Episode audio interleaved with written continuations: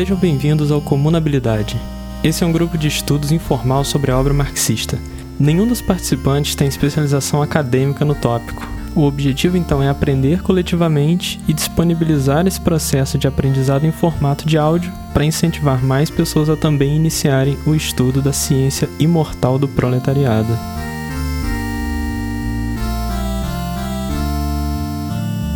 Hoje a gente vai discutir os capítulos 5 e 6 do Estado e a Revolução do Lenin. A gente pretende fazer os dois últimos capítulos num debate corrido. O capítulo 5 se chama As Bases Econômicas da Extinção do Estado. Ele é o capítulo, a meu ver, e aí depois se alguém achar que não, a gente conversa. A meu ver, ele é como se fosse o, o grande ápice dessa publicação e de alguma forma ele é uma espécie de conclusão, de consolidação de tudo que ele vem falando. Então acho que também a gente vai, na verdade, mais retomar várias coisas que a gente já conversou e consolidar elas. E o sexto capítulo chama A Vulgarização do Marxismo pelos Oportunistas. É um capítulo em que ele vai conversar com os outros autores, vários dos quais ele já foi citando ao longo do texto. É um capítulo um pouquinho mais curto também e que já é mais. É um capítulo até mais pessoal, assim, ele vai dialogando diretamente com alguns autores, né?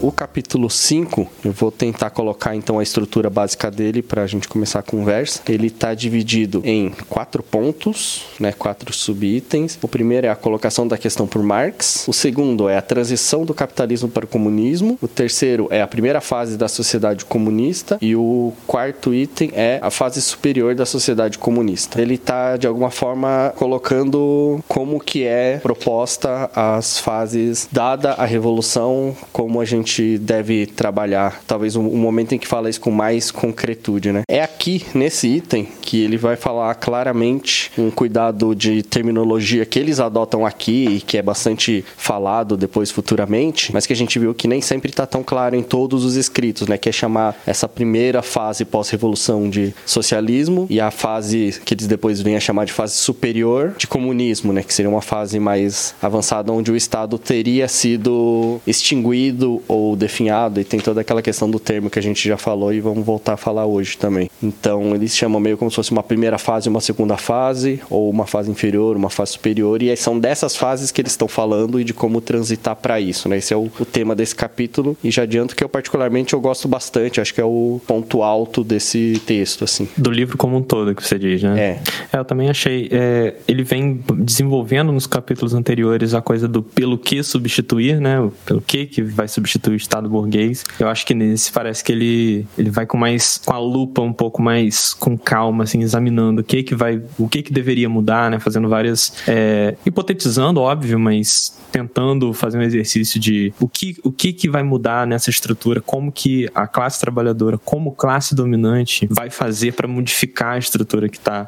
é, vigente, né? Então, uma das coisas que eu acho mais interessantes e ele fala no final desse, desse primeiro tópico que é um tópico bem curtinho, é, que eu acho de muito valor, assim, para a ciência é, marxista como um todo, né? Para o materialismo como um todo. Que é. Ele diz que a questão sobre como você vai fazer a transição do Estado burguês para um Estado proletário, ele não vai ser resolvido simplesmente com você botando a palavra povo na frente de tudo, né? Uhum. Você não, não adianta você qualificar, requalificar todas as, as formas botando povo ou popular na frente como prefixo, né? Ou sufixo você botar no final para mudar aquilo ali. Não é isso. Você vai fazer isso com ciência, né? Com um estudo. Você vai se debruçar sobre as coisas que já tem, sobre as experiências que tiveram no passado. No, a altura em que ele estava escrevendo isso ainda não eram muitas. Hoje, pra gente que está lendo, já são bem mais, né? Amostras que a gente tem de experiências de socialismo real. Então, é, é com ciência, com você analisando as experiências que foram feitas, analisando os erros os acertos e aonde que você pode tentar melhorar aquilo para uma próxima investida né? Eu acho que isso é bem, para mim foi bem emblemático assim a questão de analisar de forma científica os acontecimentos para construir uma coisa mais mais duradoura para frente, né?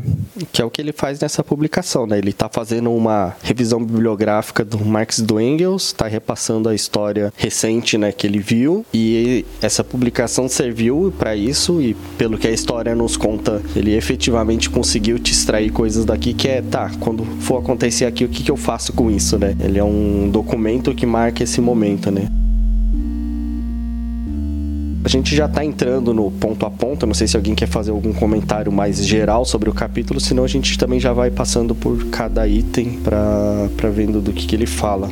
O primeiro item ele é bem curtinho, né, que é a colocação da questão por Marx, e ele meio que até se mistura com o segundo, que é a transição do capitalismo para o comunismo, que é exatamente esse primeiro momento, né? Na hora, assim, para acontecer a revolução e na hora que ela acontecer, como que a gente vai lidar com isso? E ele usa muitas vezes essa palavra transição, né, tanto no título quanto no texto, para indicar que a coisa vai acontecer e tem que haver um cuidado com esse momento da transição, que é um pouco até aquela discussão com os anarquistas que ele vai retomar no capítulo 6, né, de não dá para simplesmente acontecer uma revolução e simplesmente evaporar o Estado. A coisa não vai mudar magicamente da noite pro dia, mas tem que ter um, um processo de transição. Eu acho que aqui nesse tópico 2 ele já começa assumindo que a gente passou pelo 1, um, que de novo é bem curtinho. Uma coisa que me chama atenção é quando ele começa, nesse início do capítulo, a qualificar algumas coisas que eu acho que são muito presentes pra gente hoje, né? E que é uma coisa que a gente já tinha conversado lá no manifesto, com mais, com mais ênfase, nesse texto aqui também, só que aqui nesse, nesse quinto capítulo, ele já começa a falar disso com um pouco mais de, com um pouco mais de detalhe, né? Que é como que ele vai qualificar a democracia, né? A questão da democracia no Estado burguês. E como que essa democracia é baseada supostamente nessa falácia de liberdade, né? E aí ele faz uma, uma comparação que eu acho que é muito pertinente, né? Que ele fala que é a mesma, é mais ou menos a mesma liberdade que era dada aos senhores de escravo na Grécia Antiga. Ele usa a Grécia Antiga, mas na verdade verdade, tem diversos outros exemplos, né, de, de escravidão na questão colonial, etc. Mas é basicamente a liberdade dos senhores de escravo de explorarem a massa humana até o limite, né, sob uma nova forma, né, o que ele vai chamar de escravidão assalariada, né, que é basicamente o que estava lá no início do século XX, é o que tem hoje também. E eu, eu gosto quando ele começa a qualificar essa questão da democracia, que é presente no Estado burguês, e a democracia de fato, né, a democracia que de fato garante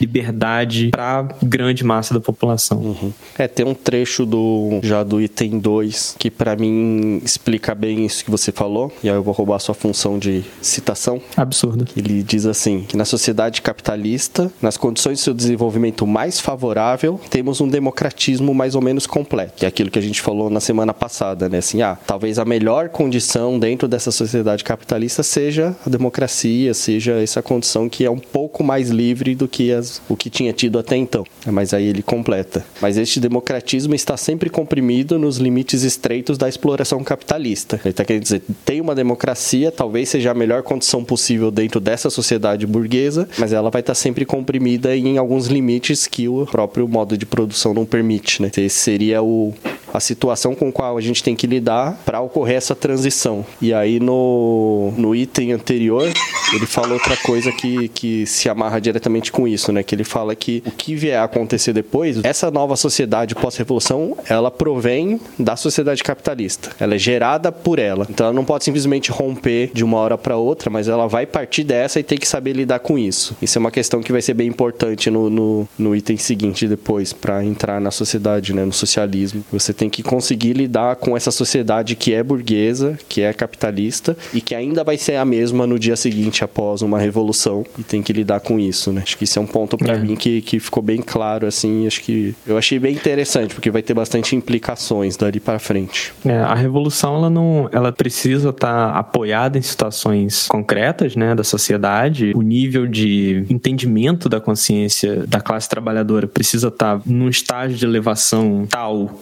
que a, a, revolução seja possível, foi assim que, que aconteceu na maioria das experiências, né? Mas ainda assim, com, mesmo com a consciência um pouco mais elevada por parte da maioria da população, isso não quer dizer que essa população não estava vivendo antes numa situação é, que era regida pelas formas do capitalismo, né? Então, uhum. todos os vícios, né, da, das formas de produção, de como entender o mundo ao seu redor, ainda estão bastante é, contaminados, né? Ainda tem um pouco desse resquício, por mais, por mais que a sua população seja sabe, extremamente conscientizada do, do, lugar dela e tal, ainda vai ter, e isso não vai mudar magicamente de um dia para o outro. Não é um estalar mágico de dedos na, na, revolução que vai todo mundo de repente fala assim: ah, olha, agora a gente, de repente, a gente vê que nada disso fazia sentido, agora essa outra coisa totalmente nova, totalmente diferente, antagônica com a que estava ontem no lugar, agora isso aqui é o que vai reger a sociedade. Não é assim que funciona, né? Então precisa de algum tempo e, e uma uma certa habituação, né, ao novo modo de produção, ao novo, novo estilo de lidar com as relações é, sociais como um todo, eu acho. Uhum. Avelino? É, para mim essa foi inclusive o, o argumento mais interessante que ele fez nesse capítulo, porque é até surpreendente, em certo sentido, o Lenin é muito sóbrio em desenhar a sociedade socialista, ou a fase inferior do comunismo, não como uma forma do paraíso cristão na Terra, não como a emancipação de toda e qualquer forma de sofrimento ou opressão, mas como uma sociedade real, feita por pessoas reais, que, ao trancos e barrancos, busca se emancipar de uma forma histórica específica de opressão social. Né? Esse eu acho que é inclusive parte do equívoco que muita gente boa cai quando vai fazer uma análise do que foi o chamado socialismo real ao longo do século XX. Né? Se deposita certas é, esperanças e objetivos que simplesmente não cabem em processos históricos feitos por sujeitos de uma certa época e, enfim, construídos em cima de certas ideologias, inclusive preconceitos e assim por diante, né? Ele, inclusive, não, não elimina a ideia de opressão sobre a sociedade capitalista. A diferença é que a opressão ela vai simplesmente mudar de alvo, né? Uhum. Ela vai, é, o Estado vai passar a ser a máquina de oprimir a minoria, ao invés de uma máquina da minoria para oprimir a maioria. Então isso é, é bastante interessante. Inclusive tem uma, uma citação aqui no, no segundo ponto, em que ele diz que a ditadura do proletariado não significa o mero alargamento da democracia. Essa tese é interessante, porque muitas vezes é, é um traço da teoria marxista que se tenta apagar. Assim, sobretudo ali no final dos anos 70, anos 80, desenvolveu-se uma vertente chamada eurocomunismo, né? que se baseava muito no, numa certa esperança na forma dos partidos de massas. O Partido Comunista Italiano, por exemplo, foi uma das matrizes dessa, dessa forma de ver o, o, a militância comunista. Era um, um, um, maior partido comunista da Europa, tinha um, um apoio popular incomparável e criava-se a partir disso uma certa ilusão com as potencialidades da democracia burguesa. Quer dizer, talvez se a gente simplesmente ir alargando os limites dessa democracia, a gente consegue alterar a forma dela, né? Se, se dispensa a partir disso um momento de ruptura que o Lenin tanto defende que exista aqui nesse ponto, né? Que é exatamente parte da briga dele com os oportunistas, com os mencheviques, que é preciso de uma ruptura revolucionária, em regra violenta, que estabeleça as bases para a construção da nova sociedade, né? E essa ruptura vai ser marcada não por qualquer coisa diferente do que a liberdade irrestrita para a ação política da classe trabalhadora e a restrição de liberdades para os exploradores explorarem, para os opressores oprimirem, né? Então, a mão de ferro do Estado não é não é um pecado o seu uso, mas ela é ela é um instrumento também no, no processo de transformação revolucionária. Uhum. É, esse é o ponto central, acho que do texto todo, né? Essa necessidade da ruptura e essa relação entre os que acreditam nisso e os que acham que tem uma via pacífica ou mais suave, né? Tem só mais um ponto que eu queria destacar desse item 2, que também não é muito longo. É um pouco daqueles contextos históricos que ele dá pra gente quando ele tá falando sobre a, essa democracia que existe dentro do capitalismo, que ele fala que ainda é uma democracia de uma minoria. Ele fala, por exemplo, que o direito eleitoral é muito restrito, então ele cita explicitamente a exclusão das mulheres, que é uma coisa que naquele momento era uma realidade que depois a gente vai ver que isso vai sendo adaptado né, ao longo do século XX. É, vai ter outras coisas que ele vai falando depois nesse capítulo. Então também tem muita coisa que muito dessa desse, desses limites estreitos da democracia eram mais evidentes naquele momento do que vem a ser depois, já na metade para frente do século XX, que é a, a, realidade que a gente conhece. Né? Então também aí já é um, um comentário meu sobre o desenvolvimento histórico do capitalismo que ele foi conseguindo aos poucos azeitar alguns pontos críticos, entre eles essa questão da democracia, a ponto de no século XX democracia ser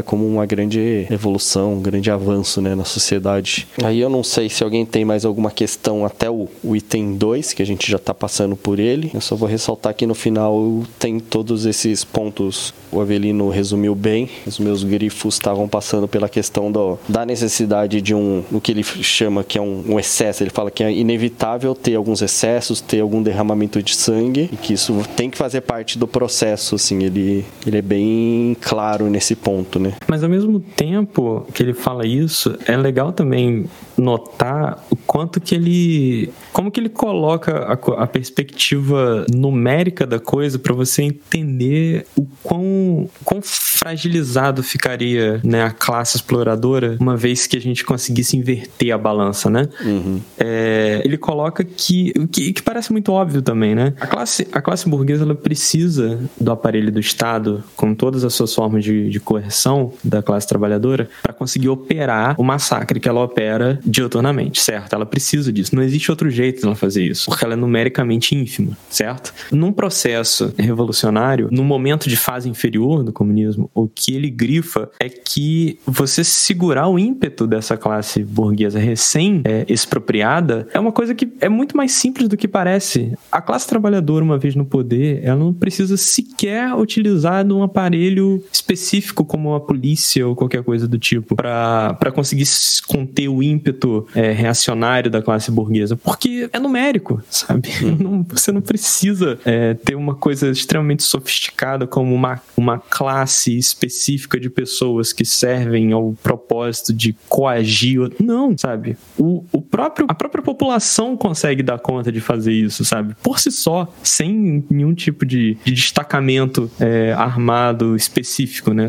A população consegue conter, porque numericamente ela é muito maior. Então acho que é interessante notar essa. É, como que já. Por aí você já consegue discutir fim de polícia e coisas do tipo baseado nisso, né? Ele coloca isso bem explicitamente, principalmente que ele faz questão de utilizar os termos maioria e minoria com frequência, né? Não só por remeter Sim. aos partidos que ele faz parte e ao que ele se opõe, mas Sim. justamente nesse sentido que você está falando, né? De por ser uma maioria, você tem esse, esse predomínio numérico e essa questão toda que você citou é colocada bem claramente. Aí eu Sim. deixo um... fazer a sua vontade valer quando você é a esmagadora maioria é simples, né? É bem mais simples. Então, mas aí eu coloco um comentário meu rápido que eventualmente a gente volta no final, mas que eu tô pensando nisso ao longo de toda a leitura. Eu, eu discordo desse ponto da questão de que seria tão simples por ser a maioria. Eu acho que conseguiram lidar com isso ao longo das décadas seguintes, mas aí isso é um debate extra-texto, a gente deixa para depois. Mas o, de fato o Lenin coloca isso com todas as palavras aqui claramente, né? Por ser a maioria, seria mais simples, seria como se você conseguir inverter aquela relação que ficou desfavorável na comuna, né? Que eles não alargaram Exato. suficientemente o movimento e eles foram uma minoria muito massiva. A gente viu na época os números, era coisa de 10 vezes mais exército do que tinha de gente dentro da comuna, né? Exatamente. Mas eu particularmente acho que não é tão simples assim, mas isso é um debate para depois. É no final desse item 2 que aí ele coloca claramente dizendo que o Marx determinou que tem uma fase inferior e uma fase superior da sociedade comunista, que são os dois itens que ele vai desenvolver agora no capítulo, que eu acho que é o momento de começar a ganhar concretude nesse debate, né? Então, o primeiro deve variar um pouco conforme a tradução, mas o primeiro título eu achei ruim porque ele não usa a mesma gradação. Ele chamou o terceiro de a primeira fase da sociedade comunista e o item 4 a fase superior da sociedade comunista. Ao invés de chamar de primeira e segunda fase, ou de inferior e superior para ficar igual, né? Não sei se é da tradução ou se no original tá assim mesmo, mas poderia ser um pouquinho mais didático, né? Agora, no finalzinho desse item 2 ainda, ele faz uma observação que eu acho que é digna de nota, que é quase um mini, um micro esboço de ideias sobre uma criminologia marxista aí vinda do Lenin. Porque quando ele fala, e na minha perspectiva ele está falando aqui da sociedade comunista, né, fase superior, é, que não se nega que mesmo nesse momento, quer dizer, nem, nem, a, nem a sociedade sem classes vai ser por si mesmo um paraíso na Terra, porque também vai ser construída de terras reais. Muito diferente dessas pessoas, mas ainda determinadas, concretas e com os seus próprios vícios e defeitos. Mesmo nessa realidade, ainda vão existir formas de excessos, ainda vão existir fatalidades. Ele não exemplifica, mas é de se pensar que, por exemplo, uma sociedade comunista não impeça que alguém num, num arrobo de fúria ou num, num exercício de alguma tendência sociopática cometa um homicídio. Mas aí logo depois ele acrescenta uma nota que não é que se negar por causa desse fato que a maior parte dos excessos e das infrações, digamos assim, antijurídicas ou antiéticas, antissociais sob o capitalismo são produto do capitalismo. Então a, a solução da, da, da questão da propriedade privada é por si mesma uma solução para a enorme maioria desses excessos. Uhum. A desigualdade social é simplesmente a causa maior que, por exemplo, num país como o Brasil, as taxas de violência sejam tão aberrantes. Né? Não é à toa que a maior parte dos encarcerados no país nesse momento sejam por crimes relacionados à propriedade. Uhum. É, e aí eu acho que o, eu achei que o Avelino ia, ia tocar nesse ponto, mas ele ele sugere que talvez não seja necessário uma presença, uma coisa como a gente tem hoje na forma de polícia, um destacamento como se fosse uma polícia. Ele sugere que talvez seja ok de se resolver essas, essa, esses excessos, essas infrações, né? As, ele, ele coloca aqui infrações às regras da vida social. É, simplesmente com a população resolver por si só, sem, sem uma intervenção é, externa de nenhuma forma, assim, uma intervenção é, especializada, por assim dizer, de, de, uma polícia ou alguma coisa que valha. Eu não sei se eu talvez seja... que se aparta uma briga, né? Ele dá um exemplo interessante também. Sim, é. é. Eu não sei se pessoalmente eu fico convencido de que, de que essa seja a melhor maneira. Eu acho, é, sei lá, eu tenho dúvidas, é, mas isso é só a minha percepção, assim. Eu não sei se, se isso me convence direito, mas eu acho que, de novo, né? É, aqui é o Lenin fazendo uma, uma projeção, né? Tipo, hipotetizando e, né? Cada, cada realidade realidade, cada revolução vai ter a sua, sua característica, cada sociedade passando por uma revolução vai ter sua característica, enfim, tudo aquilo que a gente já falou, né? Mas eu não sei se eu, se eu fico convencido totalmente, assim, logo de cara. Uhum. É, ele vai voltar um pouco nessa questão, principalmente na fase superior, lá no item 4, seria uma, um pouco do que mudaria em termos, sei lá, sociais, em termos de percepção da sociedade mesmo, né, dos indivíduos na coletividade. É uma coisa que, quanto mais você avança nesse, nessa projeção do que seria, mais difícil é de, de concretizar, e eles falam isso, inclusive, né? Entre o, o item 3 e o item 4 é dito claramente que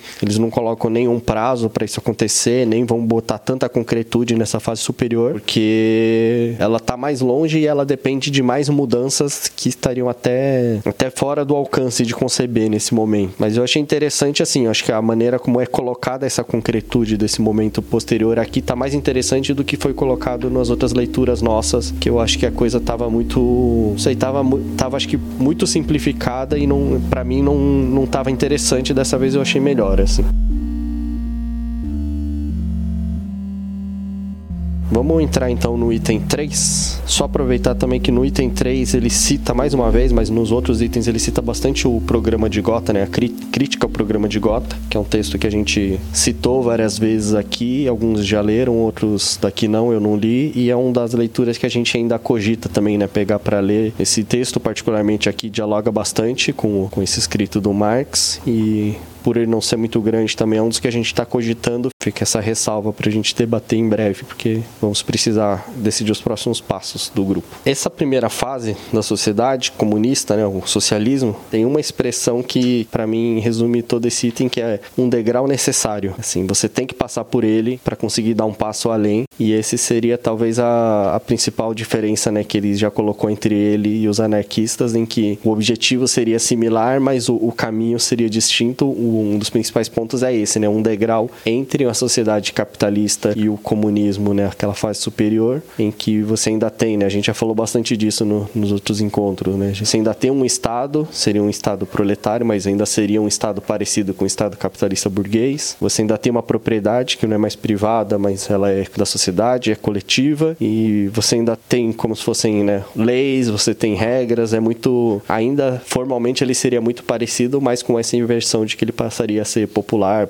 passaria a ser coletivo. Milene? Aqui ele vai começar a falar sobre direito, né? Acho que tem algum advogado aqui na, na sala. Eu, não, eu grifei essa parte para ouvir um Ajudar pouco do, do, nosso consultor aqui.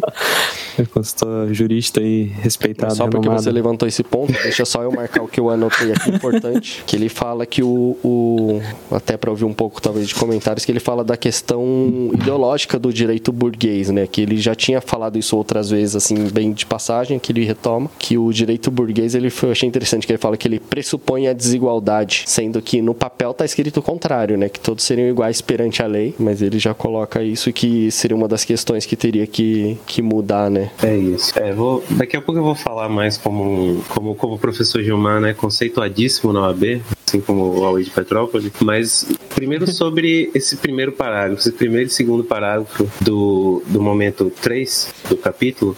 Eu acho que ele é capaz de impressionar muita gente, porque é comum que se associe uma certa frase com a retórica comunista, que aqui ela está completamente. A gente, a gente percebe que não é bem assim. A frase é a seguinte: se o trabalhador tudo produz, a ele tudo pertence. Uhum. E aí a gente vê aqui que essa frase, ela não é por definição marxista, ela é lassaliana. O Lassalle trabalha com a ideia do produto integral do trabalho. O Marx critica essa ideia como ideia demasiadamente abstrata, porque essa ideia de quem recebe, o que é a totalidade do produto, como que se gera uma sociedade baseada nesse princípio, é muito tortuosa, eu diria, para o Marx, né? Que sempre trabalhou com uma precisão e uma minúcia de um cientista mesmo. E para ele a questão está muito mais relacionada ao direcionamento social do produto do trabalho, né? Um direcionamento que, ao contrário da sociedade capitalista, no qual o produto do trabalho está sobretudo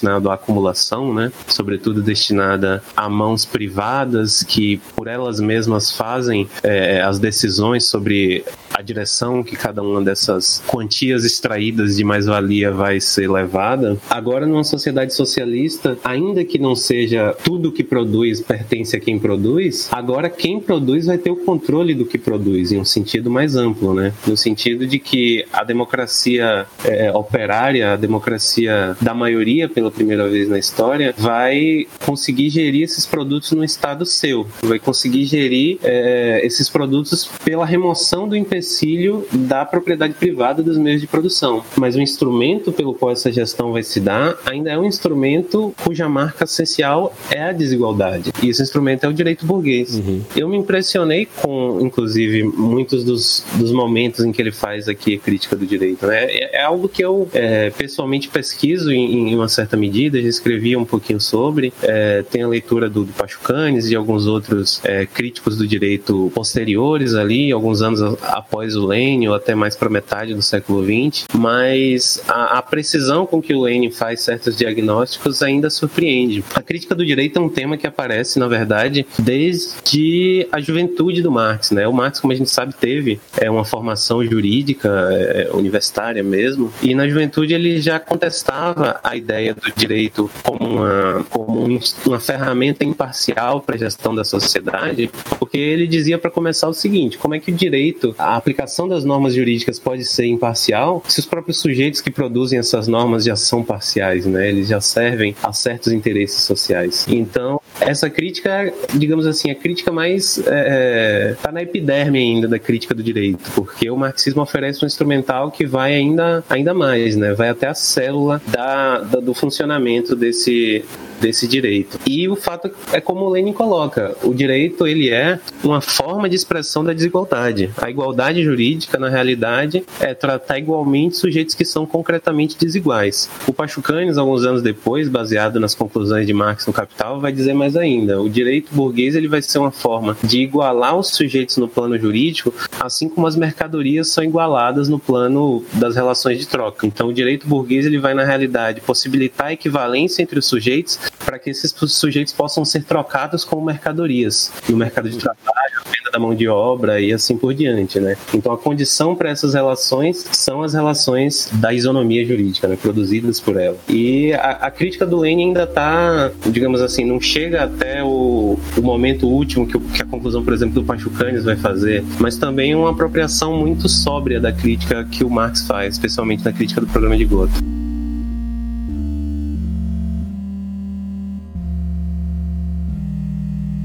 Só uma dúvida, fiquei bastante em dúvida em relação à distribuição da produção, uhum. né? já entrando nessa parte jurídica do Avelino, que ele coloca assim como ah, quem trabalha mais recebe créditos referentes ao trabalho. Então essa primeira fase é bastante desigual né, entre as pessoas, porque a gente considera trabalhos diferentes, pessoas diferentes, capacidade de trabalho diferente. Exato. Isso vai ser consertado só depois na fase superior.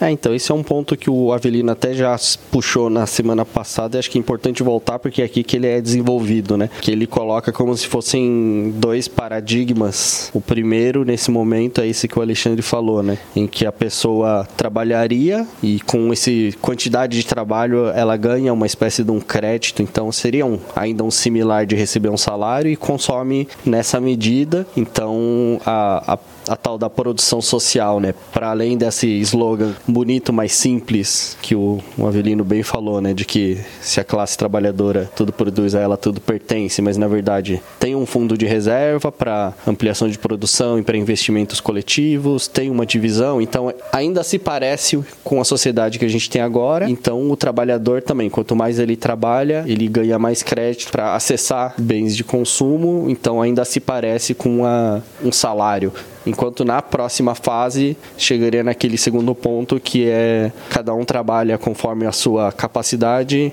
e recebe segundo as suas necessidades, né? Teria um, uma espécie de um equilíbrio em função dessas desigualdades, mas essa questão que o Avelino acabou de levantar, eu queria debater mais isso, ver se o Avelino também desenvolve um pouco mais, que ele já está colocando nessa primeira fase essa questão do direito e da desigualdade e está falando claramente, né, que os indivíduos não são iguais, que eles têm necessidades diferentes, que pessoas pessoas têm famílias de tamanho diferente, um é casado, outro não, um é mais fraco, outro é mais forte. Então me parece que ele não está relegando toda essa questão para uma fase lá no futuro, mas está dizendo que nesse momento já tem que começar a ser enfrentado. Mas eu também não sei se eu, se eu entendi de que forma isso vai acontecer. É, eu também interpretei mais ou menos como você disse, assim, são relações que sem dúvida são tendentes à igualdade. Eu acho que não daria para a gente dizer que, segundo Lenin, a fase inferior do comunismo mantém a desigualdade, porque a desigualdade na nossa sociedade é, sobretudo, uma desigualdade entre exploradores e explorados. E essa vai se extinguir porque a tendência da sociedade socialista vai ser a expropriação dos exploradores e a distribuição do produto social do trabalho. Mas a forma que essa distribuição vai tomar, ela é desigual, mas desigualmente baseada no trabalho, né? Então acho que ainda tem questões que o Lenin, ao menos que eu tenha percebido, não coloca na mesa, como por exemplo a desigualdade entre regiões de um mesmo país, a desigualdade, ele coloca muitas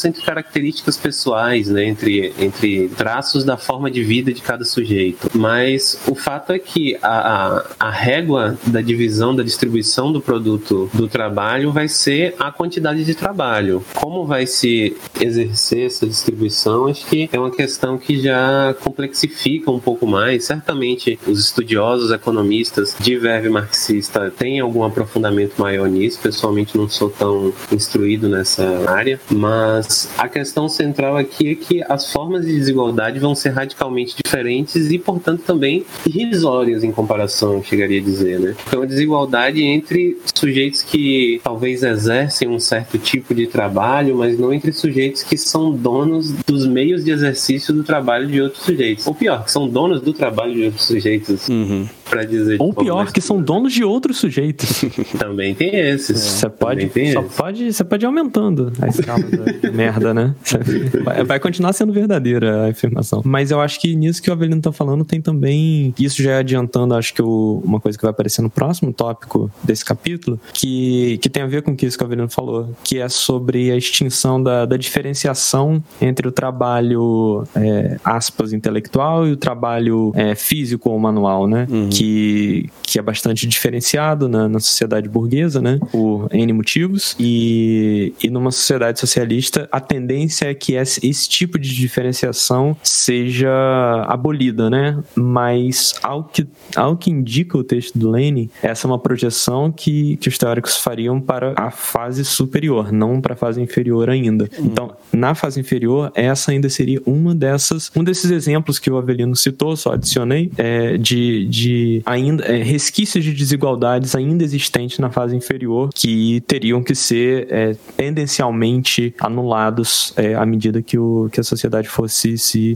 se desenvolvendo rumo à fase superior, né? Exato. É, esse tendencial que você usou é aquela questão do definhamento que a gente vai voltar, né? Que é um, é um processo que Exato. acontece com um tempo longo, assim, ele vai acontecer de uma forma gradual. Em algumas gerações, provavelmente. É. Quer falar, Belinho? Sim, só a nível de curiosidade, assim, no pós-revolução russa, esse debate sobre o sentido é, do fenômeno jurídico, ele alcançou um nível bem, bem acalorado, com muitas disputas dentro do, dos próprios é, acadêmicos marxistas que estudaram o tema, com uma das vertentes é, muito representada por um estudioso chamado Stuka, ou Stuska, que dizia existia a possibilidade de um direito socialista. Agora que é, a classe proletária havia tomado para si o poder de Estado, havia construído, iniciado a edificação de um Estado proletário, ela poderia construir um, um direito de outro conteúdo, né? um direito que apresentasse aspirações socialistas e esse direito agora ia reger a sociedade. O Acho Canes, que é um dos mais laureados e que adquire uma certa proeminência aqui no Brasil pela divulgação feita pelo Alisson Mascaro, ele é de uma outra vertente, que não enxerga o direito como simplesmente um conjunto de normas, né? não é um, uma observação normativista do fenômeno jurídico mas num sentido social amplo,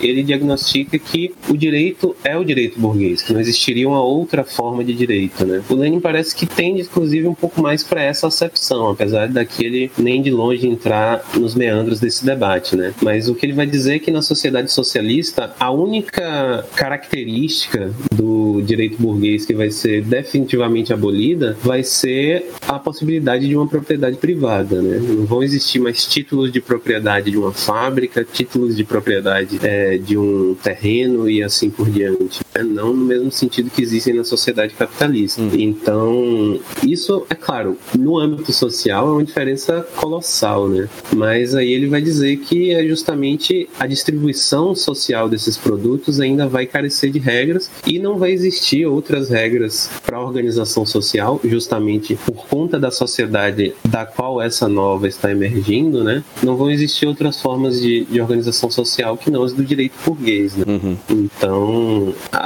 a, libertação de fato do, dos horizontes estreitos desse direito só pode se dar com a extinção completa da, da distinção de classes. E a extinção, inclusive, de outras formas sociais que estão adjacentes a essas relações. O que mencionou? O salário. Vai de fato potencialmente existirem formas análogas ao salário ainda numa sociedade socialista, existência de trocas mercantis, tudo isso são formas sociais que o Marx vai analisar é, com mais atenção no Capital e vai identificar como sendo nada menos que instrumentos de reprodução da sociedade vigente. Então, a manutenção desses elementos numa sociedade pós-capitalista se dá nada menos do que no nível de resquícios, né? Que vestígios que vão tendendo a ser eliminados na transição para uma fase superior. Exato. E aí ele, ele grifa com bastante, é, sem nenhuma, sem nenhum problema em fazê-lo, por mais desagradável que seja, ele vai falar que na fase inferior do comunismo, essa sociedade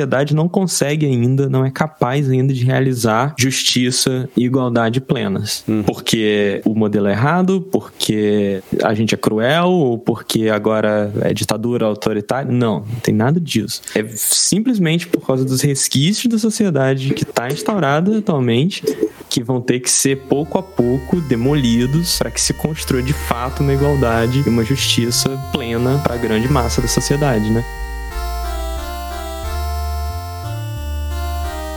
Tot. Até para já começar essa transição para o item 4, que a gente já está caminhando para isso, né? O último item desse capítulo, eu vou retomar um pouco isso que vocês falaram e ainda tentando responder aquela pergunta do, do Alexandre, né? E aí talvez eu esteja perigosamente ligando pontos que o Lenin deu para a gente para afirmar coisas que ele não afirmou nesse texto. Estamos mas, de olho. Mas que parece razoável assumir que nesse momento, aqui ele não fala em salário, né? Ele fala de uma maneira mais abstrata de como vai ser acumulado esse trabalho, mas em outros momentos ele fala claramente de que, o, por exemplo, os funcionários do Estado receberão salários proletários. Então, ele ainda está falando em salário. Então, haverá uma espécie de dinheiro e de crédito pelo trabalho, só que eles vão ser mais nivelados do que é hoje. Então, isso já seria uma política de tentar aproximar e tornar mais igualitário. Em outro momento, ele fala da questão dos aluguéis geridos pelo Estado. Né? Então, seriam aluguéis não com viés de renda e ganhar dinheiro, mas com viés de garantir moradia. Então, com algumas formas de, de administrar os ganhos e os gastos centralizadamente num Estado proletário, as injustiças seriam aos poucos sanadas. E aí eu tô, vou usar um termo bastante anacrônico para esse momento, que não sei se existe algo similar a isso, que hoje é o que mais ou menos o que a gente chama de políticas afirmativas, né? Seria assim, utilizar critérios desiguais, porque as pessoas têm condições desiguais. É, ele não fala isso claramente, mas me dá uma sensação de que nessa fase primeira seria algo com esse teor, porque ele cita lá, ah, pessoas têm, têm filhos, são casados ou não, um mais forte, outro mais fraco. Então ele poderia, apesar dos salários estarem nivelados, sei lá, famílias maiores pagam um aluguel menor ou algo do gênero. Então, essa concretude toda, acho que aqui tá vaga justamente porque ainda ele não tinha botado a mão na massa. Imagino que isso tenha sido uma grande questão nos anos seguintes, né? Mas aí já tô especulando, assim, a gente não tem elementos para isso, mas o texto dá a entender que caminharia para algo por aí. Avelino? É, acho que a diferença central para políticas afirmativas, como a gente entende, é que as políticas afirmativas são feitas para sanar defeitos que se retroalimentam, né? Enquanto a gente não, não supera a raiz dos problemas sociais, a gente segue necessitando, né, de, de novas políticas, de reformulação de políticas antigas. Nesse caso, seria mais uma solução de desigualdades com vistas a um prazo, né, em que essas desigualdades não vão ser nem mais existentes, né? Hum. Fazer uma, uma sociedade é, realmente limpa desses, desses problemas. Mas são resquícios da sociedade anterior que vão persistir, né, por algumas gerações Exato. ainda. E ele cita aqui dois, dois princípios, assim, que ele cita como princípios socialistas, que eu acho que também são interessantes para a gente pensar essa, essa questão de distribuição e tal, que são um é quem não trabalha não come e está tá inclusive ao menos uma das constituições soviéticas essa questão da enfim obrigatoriedade do emprego e reciprocamente pensando direito pleno ao emprego, né, forma mais positiva, positiva no sentido jurídico mesmo, mais afirmativa de pensar a questão e para uma soma igual de trabalho, uma soma igual de produtos, né, que reafirma que a forma de, de desigual, da desigualdade não vai ser fato assemelhado da desigualdade que a gente está acostumado, uhum. e critica e combate na sociedade. E aí a gente está entrando já no item 4, transitando para ele. E acho que o, a, o que ficou, para mim, ficou bem claro, além desse item 3, daquilo que ele vinha falando antes, e ele vai continuar ainda, que é o quanto a gente ainda vai guardar de resquício da sociedade burguesa capitalista e que a, a, as pessoas não vão mudar da noite para o dia, né? Então, independente dela acreditar mais ou menos na revolução, no dia seguinte, nos meses seguintes, elas não vão saber trabalhar que não seja em troca de um, um retorno ao qual vai permitir elas consumirem algo. Então não dá para simplesmente abolir e falar agora cada um trabalha o tanto que quiser ou cada um se apropria do tanto que der. Você mantém uma forma ainda similar anterior e isso vai levar um tempo até as pessoas reaprenderem e é esse tempo que ele não coloca. Ele diz claramente que não dá para colocar esse tempo. Então o BLN falou: ah, vai levar algumas gerações para as pessoas reaprenderem, né? Eu fiquei mentalmente imaginando o que seria esse tempo, se são algumas gerações ou se são muitas muitas gerações, né? Assim, é, é um, acho que é um debate filosófico que não está profundamente colocado aqui. Eventualmente a gente também retoma essa questão, mas ele diz: vai demorar um tempo para isso acontecer. E aí uma frase que eu grifei desse item 4 que para mim resume um pouco essa questão desse tempo é que ele fala que quem vai chegar nessa próxima sociedade não é o homem atual, e aí com as ressalvas da palavra homem que a gente já fez outras vezes, né? Mas o pessoal tem esse vício de linguagem, mas não vai ser o homem atual com as nossas concepções atuais, né, da burguesia dessa sociedade capitalista que vai conseguir conceber uma outra sociedade. Tem que ser um pessoal, uma sociedade com outro pensamento que ainda não existe, né? Então essa é uma parte até difícil de conceber, mas é dessa maneira que ele coloca. Beliene? Eu acho que a resposta dele foi exatamente exatamente aquela que você. A resposta para esse questionamento seu que você. Eu senti, eu senti que você ficou um pouco ansioso, assim, tipo, quando que vai ser isso, né? Não, e, não, é. Eu mas, pensei, mas, mas você mesmo que, citou a resposta. Eu aceitei que tá longe.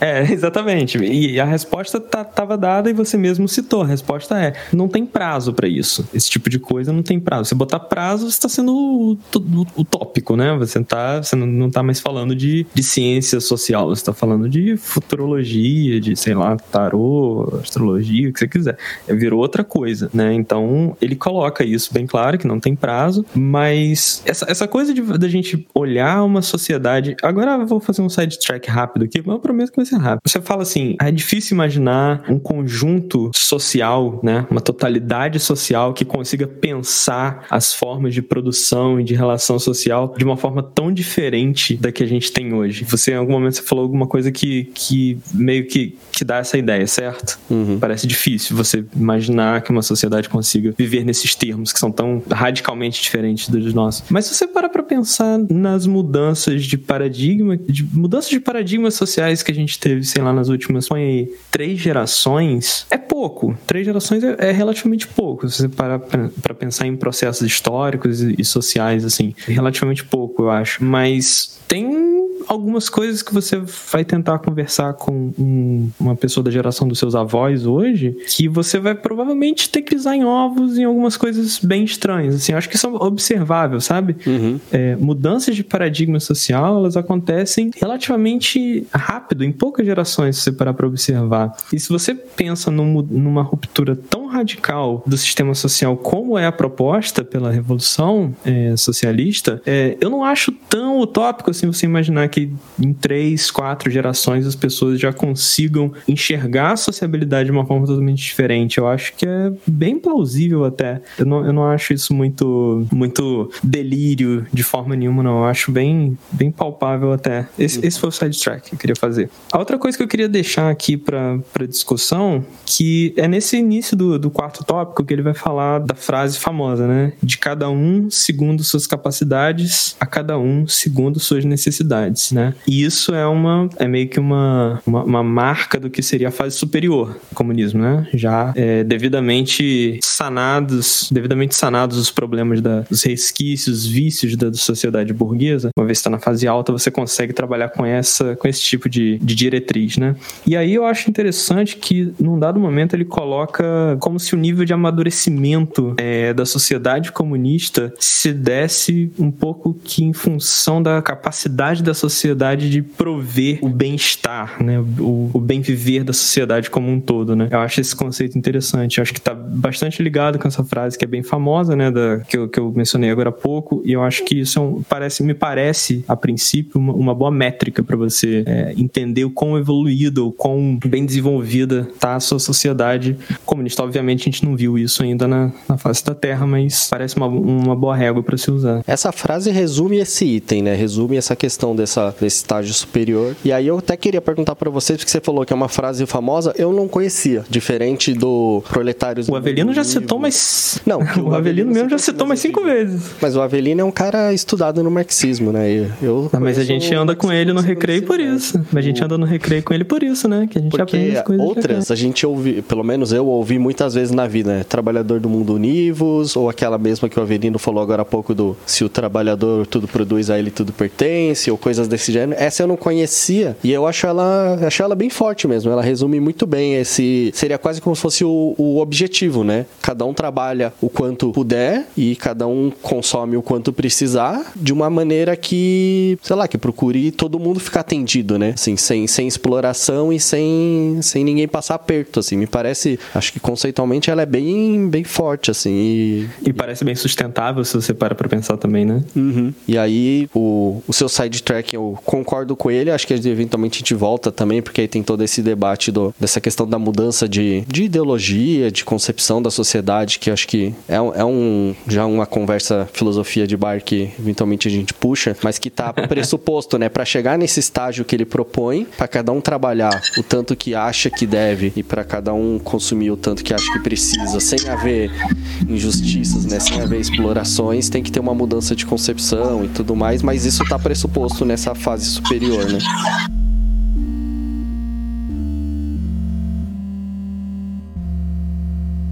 Você Sim. quer falar, Rain? Eu só queria fazer um adendo que eu acho que a gente pode até abordar isso aqui mais para agora, sobre essa forma de tentar repensar a sociedade, mas que a gente podia guardar até mesmo pelo livro, para um próximo livro futuramente, que aborda justamente isso, que é o realismo capitalista do Mark Fisher, que ele é todo voltado nisso, em como repensar a sociedade, em como a gente pensa, a gente consegue pensar no fim do mundo, mas no fim do capitalismo a gente não consegue. Ele aborda toda essa crítica e, e ele tem também um outro livro que se chama Pós-Capitalismo, o Desejo Pós-Capitalista. Então ele tem esses dois livros que ele pega, ele é tanto voltado na parte econômica, apesar dele comentar bastante e bem profundamente, mas ele é mais essa parte filosófica de como repensar e criar uma sociedade que pense o fim do capitalismo e uma sociedade pós isso. Uhum. Como é que é o nome do autor? É Mark Fisher. Mark Fisher, legal. Eu não conhecia. É, muito bom. O realismo capitalista dele é, muito, é um livro muito ótimo. Mas... Avelino? O Mark Fisher é realmente muito bom, endosso aí a, a ideia. É um autor que pensa muito dentro desse paradigma que em alguns momentos, acho que mais das primeiras reuniões a gente debateu, né? Da ideia de não haver alternativa. É inclusive o subtítulo, eu acho, do livro dele, uma frase da Thatcher que diz que não há alternativa, o capitalismo é o melhor dos sistemas. E esse estreitamento dos horizontes de pensamento é muito tema dele nesse livro. Mas ainda nessa tônica, eu acho que uma das questões que pode nos ajudar, assim, o exercício metodológico que o Marx sempre faz é um exercício muito, muito injusto, né? Muito difícil, muito tortuoso, por assim dizer, porque é encontrar o novo nas entranhas do velho, né? É construir o novo ao mesmo tempo que se destrói toda uma velha sociedade. Então, esse, essa é grande parte do desafio, né? Que marcou as experiências socialistas do século XX, que marca uma boa parte das lutas sociais até os dias de hoje. E eu acho que uma coisa que pode nos ajudar, de fato, é pensar formas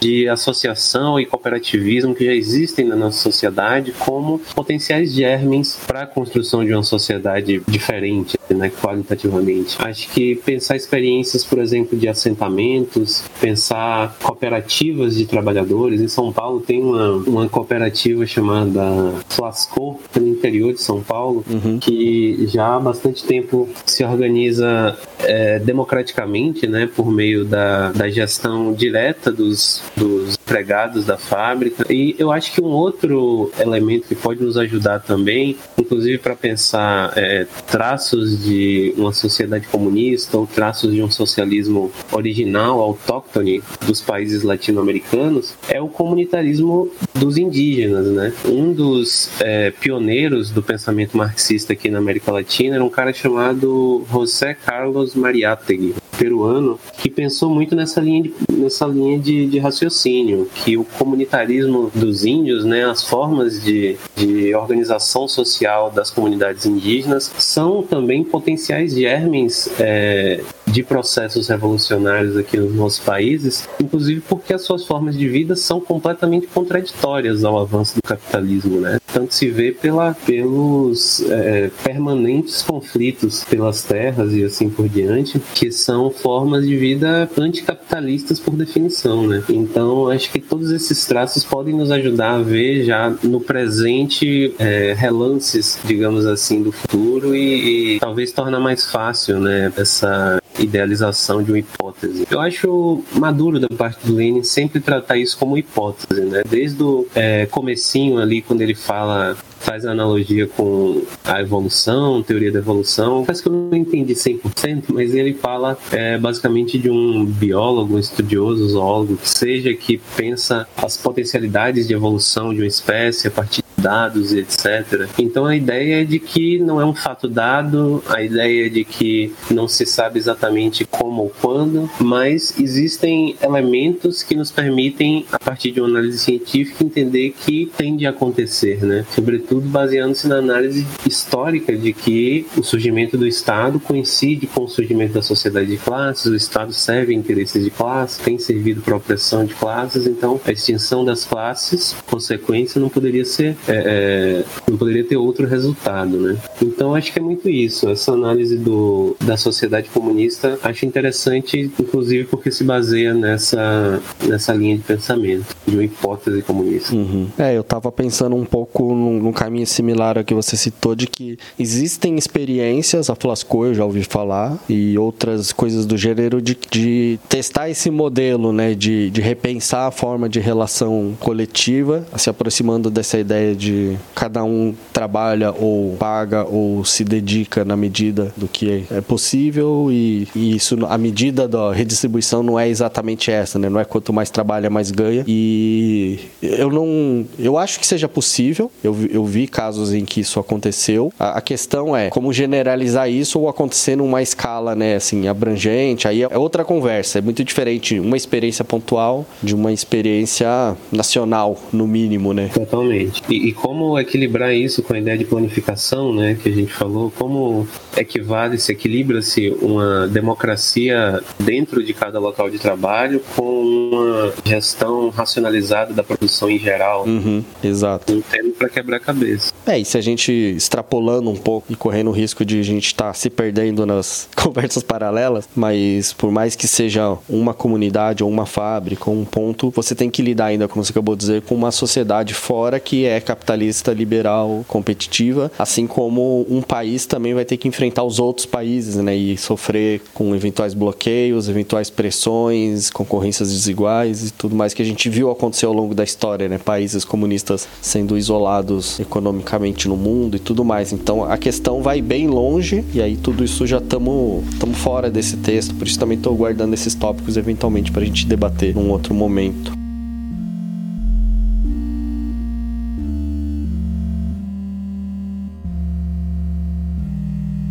Mais para frente, que a gente debateu bastante as primeiras páginas desse item, que é esse é mais longo, né? Acho que esse é o item já está concluindo o capítulo, mas fala bastante sobre essa questão que a gente desenvolveu agora. Depois ele vai dando alguns atributos que seriam um pouco mais, acho que até concretos de como caminhar para isso. Volta para uma questão que a gente falou bastante, né, da necessidade ou não de um, um exército, como lidar com o funcionalismo do Estado. Então vai falando quanto essas coisas elas vão sendo desmontadas, essas concepções, né? E, de novo, eu, eu, sempre acho legal quando dá indícios da concretude do momento histórico que eles estão vivendo, né? Então ele fala, assim, que aquela questão da administração estatal, que eu já levantei uns dias atrás, né? Ele fala que agora qualquer pessoa poderia fazer essa administração, esse papel de Estado, e assim, aos poucos, o Estado poderia ser... Qual era o termo? Ele poderia passar por aquele definhamento, né? Ele poderia desaparecer gradualmente, porque qualquer pessoa poderia exercer a sua administração, e ele fala que entre as premissas para isso tá uma alfabetização geral. Então, muito diferente do nosso paradigma médio mundial agora, em que acho que todo mundo persegue, alguns países conseguem, outros não, mas todo mundo persegue uma alfabetização geral. Naquele momento, acho que isso devia ser muito menos, muito menos generalizado. Então, alcançar essa alfabetização me parece que já estava no horizonte e era um, um grande avanço. É, muitos países perseguem, mas tem alguns que já conseguiram. Você quer um exemplo? Suécia. Cuba. É, eu queria comentar uma coisa que eu acho legal que ele fala fala que eu acho que tem bastante a ver com o que vocês estavam falando agora, é, sobre as experiências e sobre as referências, né, é, de forma geral, de, de comunidades e, e, coisas do tipo. É muito importante que, ele, que eu grefei isso aqui e é legal ver como isso permanece na nossa sociedade, que é a invalidação dessa, desse horizonte socialista, né? A invalidação por parte da burguesia e dos seus meios de propaganda, como que é vital, importante eles caluniarem e chamarem de utopia uhum. e invalidarem. E tem a ver com o que o Rampo falou também do livro, né? Que é, da frase, né? Que é mais fácil imaginar o fim do mundo do que o fim do capitalismo, né? Todas essas, essas ideias que a gente já discutiu também em outras, outras conversas aqui diversas vezes, o Lenin coloca isso, acho que mais uma vez, né? Como que, que é importante para o discurso burguês é, invalidar e colocar numa uma pecha de utopia nessas discussões, né? Isso, isso a gente vê basicamente todo dia. Inclusive, esse ponto que você falou agora, a gente guarda para o nosso debate aleatório, porque eu acho que é por aí que está a treta. A capacidade de ou de desmoralizar, ou de jogar para escanteio, ou de, né, de alguma forma se apropriar dessas possibilidades e a famosa ideologia de não, o que está agora é a melhor opção possível mesmo, né? Outro ponto que ele coloca dentro dessa questão de lidar com eventuais resistências internas à própria sociedade, que ele fala da questão de que algumas pessoas ainda não vão querer trabalhar nesse novo formato ou ainda vão subsistir resquícios da sociedade capitalista, e isso ele já está falando dentro da fase comunista, né? E é engraçado que ele, ele já ressalta aqui que as pessoas com uma, uma maior formação científica, e ele cita no, nominalmente engenheiros, agrônomos, etc., teriam uma maior resistência, acho que por já ter cargos mais bem colocados na sociedade atual, mas que aí essas pessoas teriam de trabalhar subordinadas aos, ao planejamento popular, seria assim, né, de alguma forma, assim, sempre vai ter gente que vai estar tá insatisfeita com essa nova condição, assim como tem agora e é, de alguma forma, é colocada no seu lugar, vai haver essa resistência, mas que isso seja, seja menor, né, seja mais pontual. Eu imagino que vai ser complicado, imagina, você chega aqui pro, pro Avelino já, pô, um desembargador aí, né, com anos de carreira, fala assim, olha, agora você vai ter um salário operário, agora você recebe aqui para ter sua dignidade e é isso, a gente tá nivelando. O cara vai se revoltar, né, mano? Vai ficar meio, meio puto, eu acho. Aí eu aproveito também para deixar uma pequena sugestão também de leitura, acho que a gente já falou desse texto aqui, que é o, aquela série do O que é, da Brasiliense, tem O que é Ideologia, né, que é da Marilena Chauí, e um dos pontos que ela coloca logo no comecinho do livro é essa ideia de que quem tem mais formação ganha mais, né? Isso é uma ideologia que está na sociedade capitalista, ninguém questiona, assim como social. Ah, estudo, quanto mais estudado, mais você merece salário. E isso vai em, em confronto direto com essa proposição aqui do Lenin né, e do Marx de que todo mundo deveria ganhar um salário operário, independente do que você desempenha como função. E, e tá com. tá linkado com aquilo que eu falei lá atrás, né? Que é a divisão entre, exemplo, né, do trabalho intelectual e trabalho manual, né? Hum. Como que na sociedade que a gente vive hoje, um é mais valorizado que o outro, mas numa fase avançada na sociedade persegue a igualdade como é, objetivo final né, de, sua, de seu projeto, isso vai acabar sendo abolido, né? Você não vai ter essa diferenciação porque não faz sentido de fato. Exato. Já entrando na reta final desse capítulo, ele retoma aquela questão de um, um Estado unitário e ele usa um, um, uma expressão que eu achei engraçada, pelo menos na minha tradução tá assim, que ele fala que seria um único consórcio estatal. Ele usa essa palavra aqui, então como se o, o Estado fosse uma grande empresa ou conjunção de empresas estatais e que todos os cidadãos seriam empregados e operários desse único consórcio estatal. Então, uma imagem bastante de uma organização centralizada, mesmo nessa fase superior ainda tem uma, uma visão. E aí, assim, é uma crítica até que alguns fazem, às vezes, ao, à vertente marxista e a qual Lenin está aqui né, diretamente relacionado, que é uma visão muito ainda do viés econômico e produtivo. Eu compreendo essa crítica, não sei desenvolver, não sei se eu defendo mais um lado ou outro, mas é uma visão bastante material e prática né, da produção. Eu entendo a proposição, acho que eu, a princípio, estou de acordo com ela, de ser um, uma grande empresa estatal, nacional, em que todo mundo mundo estaria, faria parte dela, trabalhando em várias frentes, seja na parte operacional, seja na sua administração. E é nesse momento que ele fala aquilo que eu falei agora há pouco da questão de todo mundo ser alfabetizado e ter conhecimento de aritmética para poder lidar com essa administração. Né? Então, de novo, a questão da, da, alfabetização e do ensino. O povo começa a realizar autonomamente, tá falando dessas operações né, de administração. Eu, eu fiquei um pouco, um pouco na dúvida. Acho que ele está colocando de que seria esse momento de o Estado iria se extinguindo aos poucos, né? Mas está bastante só sugerido aqui. Eu acho que no último capítulo, adiantando um pouco a conversa, é, mas não indo para lá ainda, claro. É, no último capítulo, acho que ele vai dar mais uma, uma pincelada nisso que eu acho que esclarece melhor o que ele está querendo dizer aqui. É, parece que a ideia é que, à medida que todo o conjunto da sociedade se torna capaz de realizar essas tarefas de administração, você meio que está tornando todos burocratas para que ninguém se torne burocrata. Alguma é, uma ideia desse tipo. Não está com essas palavras exatamente, mas alguma coisa próxima disso. Uhum. É, à medida que você faz com que todos sejam capazes de realizar aquilo, você não precisa mais de uma classe específica de pessoas que vai só fazer aquilo, aquele funcionalismo nocivo, né? Que ele, que ele critica bastante no, nos capítulos anteriores. Então, se uhum. todo mundo faz, você não precisa de ninguém específico e a coisa segue de forma fluida, com rotatividade dentro daquelas funções, pelo que eu entendo, assim. Uhum. Vocês acham que sim, teria um aumento de, da criatividade das pessoas, visto que elas vão poder desempenhar o que elas melhor precisam? Eu acho que esse é o ponto, né? É um dos pontos principais, né? Sim. O Lenin, inclusive, trabalha com essa ideia, né? De que o, nessa altura do desenvolvimento da sociedade capitalista, a forma capitalista de organização da produção já é um entrave ao desenvolvimento. E me parece muito verdadeiro, assim, especialmente quando se trata de trabalhos que envolvem a, a criatividade, a imaginação. Acho que é, esse tipo de produção organizada sob a égide do capitalismo, sob o permanente é, chicote da fome e do desemprego, são permanentes entraves para um desenvolvimento mais fluido né, dessas. Uhum. E o próprio Lenin e o Stalin mesmo, eles apoiavam bastante, principalmente a arte teatral, tanto que é, na época da União, é, da União Soviética, né, o, o, Stalin ele tinha bastante contato com a parte do teatro, ele sempre teve muito apoio com, e ele sempre ajudou monetariamente é, artistas dessa área. É bem interessante se pesquisar sobre a União Soviética por causa disso. Teve muita mentira em volta, sobre a parte totalitária e, e, até de repreensão de artistas. Teve alguns que saíram por conta própria, outros sim foram censurados, mas no geral ele sempre apoiou bastante a causa artística em si. Calma aí, mentira? Você disse que tem mentira, ô Ren? Você tá, você tá me dizendo que existe propaganda liberal anticomunista? É isso? Fake news, isso aí. Ninguém nunca falou mal do comunismo no mundo. Não acredito. Não, eu, desculpa, desculpa, tô. Eu não sei nada. Vou ter que cortar essa parte do áudio antes de lançar, senão a gente vai ser derrubado da plataforma.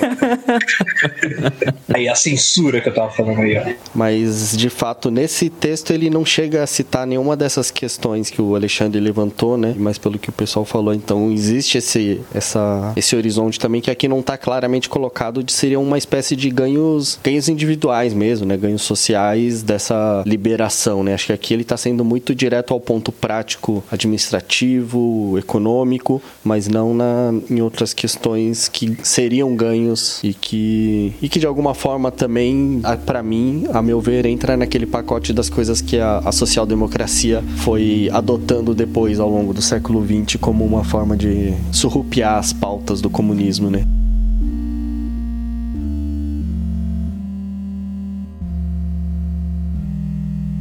Outro fator já na esfera dos produtos, eu acho que é a questão da obsolescência programada, né? Que dá pra gente pensar que numa sociedade socialista simplesmente não faria sentido, né? Que é um fenômeno capitalista por excelência. Numa organização social que privilegie é, a esfera dos valores de uso, né? Em, em oposição à, à, obsessiva tendência aos valores de troca que a sociedade capitalista tem, que os produtos por si teriam que ser cada vez mais valorizados no sua, na sua esfera de utilidade prática mesmo, do que enquanto bens de consumo e para consumo e o fomento desenfreado ao consumismo e assim diante. Uhum. Cara, um outro termo polêmico aqui que o Lenin usa e que eu grifei é o Estado burguês sem burguesia. Esse acho que dá, dá um certo pano para manga, assim, porque um Estado burguês sem burguesia é um Estado proletário. Eu tendo a achar que esse tipo de designação ele atribuiria é, a um fenômeno como a chamada NEP, né, a nova, nova política econômica e vai ser a orientação econômica adotada pelo governo dos bolcheviques no, no pós-guerra civil ali, né? A organização da produção para um, um, desenvolvimento das forças produtivas que possibilitasse um, uma organização realmente socialista que veio acontecer só depois, né? No período dos planos quinquenais, mas é por si só uma definição que já enseja uma reflexão sobre os próprios desafios, né? Como evitar que um Estado burguês sem burguesia não desenvolva essas castas castas burocráticas viciosas que são características dos estados burgueses e têm sido por todo mundo, em toda parte. Uhum. Então, que, ao menos em parte, o, o Lane era consciente dessas dificuldades. Acho que há de se avaliar como que isso foi tratado no, no curso da, da própria Revolução Russa, mas é um termo que é interessante, assim, que eu, já vi ser comentado por alguns autores como uma, uma concepção perigosa, alguns outros como uma definição dessa, dessa fase necessária na Revolução Russa, ou alguns diriam em todas as, as revoluções em um primeiro momento, Uhum. mas é bem peculiar. Ele mistura um pouco, né? Ele tá falando dessa fase superior, mas ele ainda tá falando um pouco desse momento da transição, né? No, no capítulo, assim. Acho que até porque a fase superior não tem tanta concretude. Então ele ainda tá falando bastante desse como tem que ser essa transição, né? É aqui que ele usa a expressão que eu puxei lá no item anterior do degrau necessário, né? Que pra mim foi a, a definição dessa primeira fase.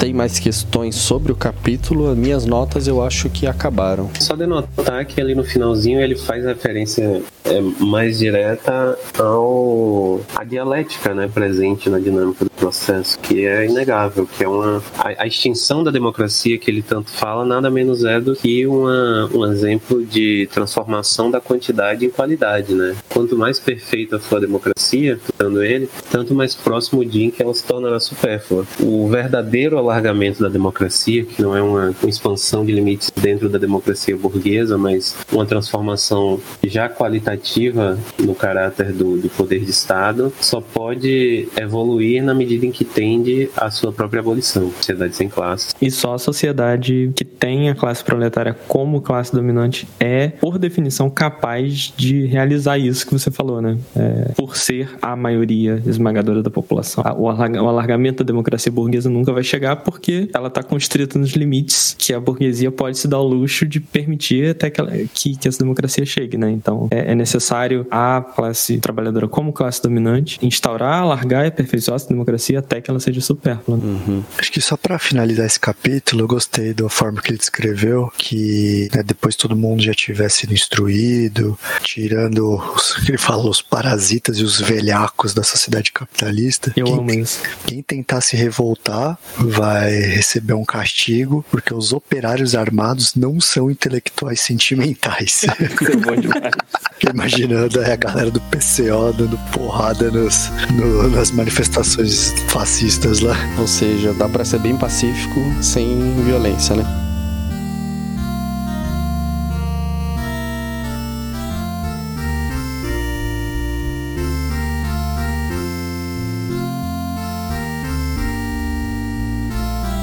Vamos pro capítulo final, que é a vulgarização do marxismo pelos oportunistas.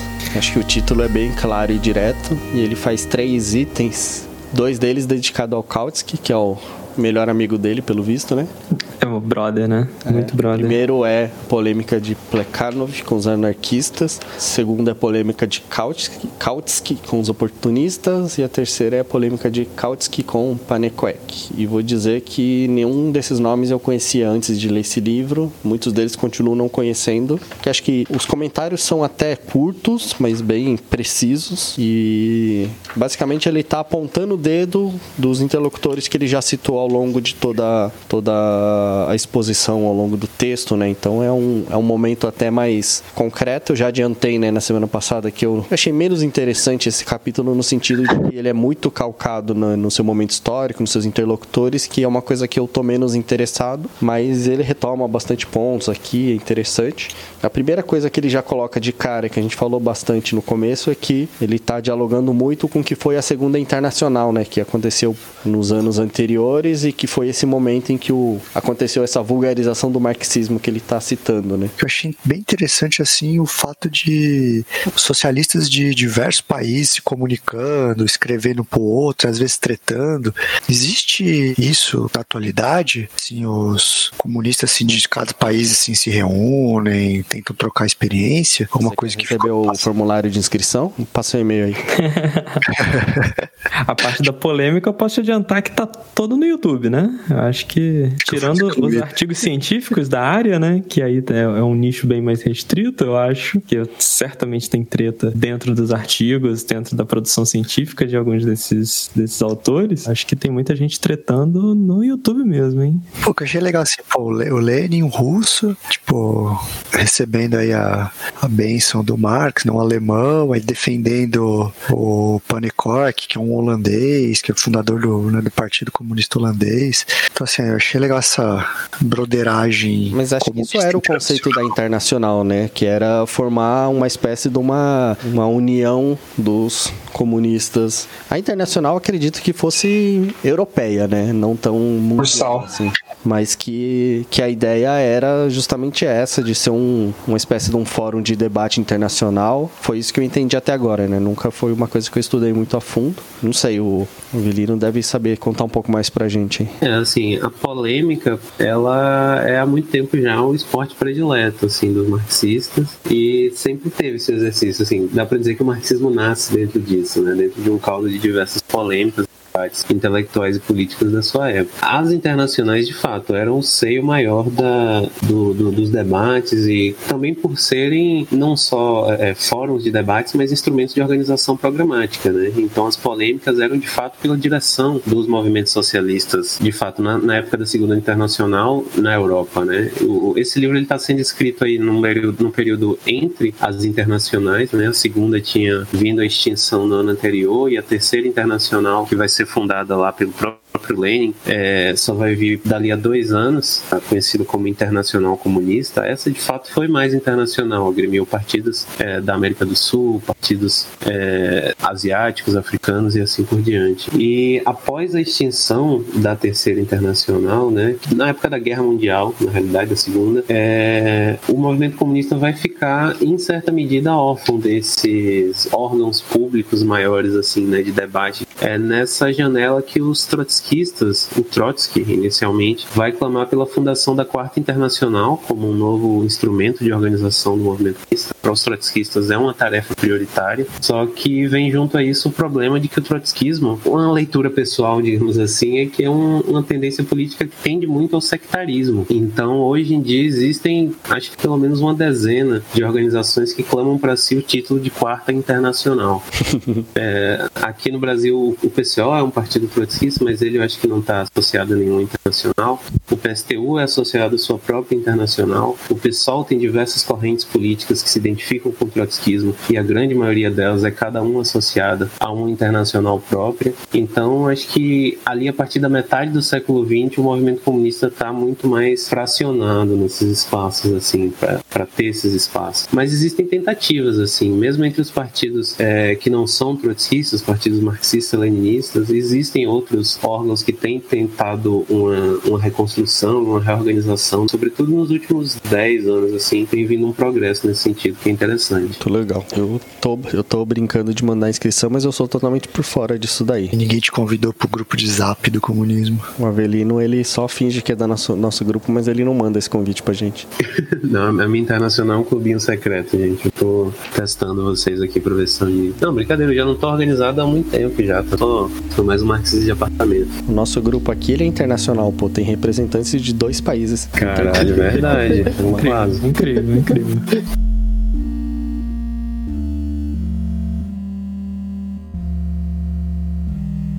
Assim, esse capítulo 6, ele, para mim, 80% dele foi revisão de coisas faladas nos outros. Revisão das polêmicas, repetição de alguns conceitos. Eu não sei se esse capítulo 6 ele vai ser bem curto ou se ele vai ser, tipo, quase que só uma, um epílogo, assim, pro, pra leitura. Eu não sei o que, que vocês acham. É, bastante xingamento. Bastante xingamento. Gosto, ele não inclusive. traz muita gosto. novidade conceitual, né, pro que ele já colocou. Mas tenta rebater algumas coisinhas só, principalmente xingar o Kautsky, mas. É. É, o, é um capítulo que dá pra ler imaginando os efeitos sonoros do ratinho no fundo, assim.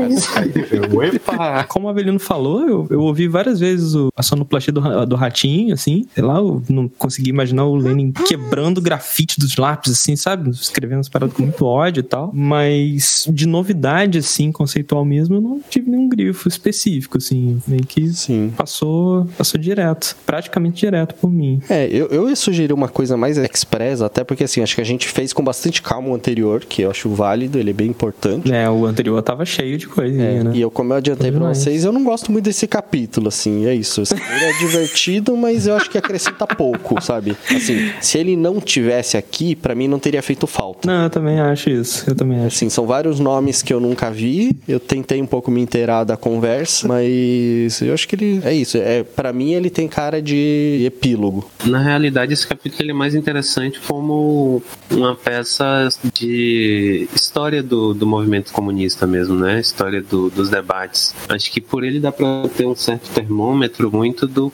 do que que era urgente entre os socialistas na época, o que que era mais razão das rusgas. Mas a questão é que muito disso a gente já pegou pelo livro como um todo, né? Acho É, que ele já sim. polemizou às vezes até diretamente com alguns desses aí em outros momentos e tal. Então, pessoalmente, não tem muita coisa não. Talvez a questão do blanquismo, mas isso também já tive a oportunidade de falar outras vezes. É, acho que é. Eu lembrei de você falando disso quando eu li. Como uma leitura geral do capítulo, que ele coloca já no título, né? A questão dos oportunistas é o tema que ele tá debatendo o tempo todo. E me parece que o, assim, todas essas interlocuções que ele fala decorrem muito do que eram os debates da internacional. Aqui acho que fica bem explícito aquilo que a gente citou nos anteriores, que ele tá fazendo uma espécie de um, de um bate-bola entre os oportunistas e os anarquistas. E fica mais claro aquilo que a gente falou meio rápido as outras vezes, né? Que ele tende a alinhar um pouco mais com os anarquistas do que com os ditos marxistas, né? Acho que aqui fica evidente isso. E fica até engraçado uma hora que ele fala com o. que ele tá falando do Kautsky, que ele fala que o Kautsky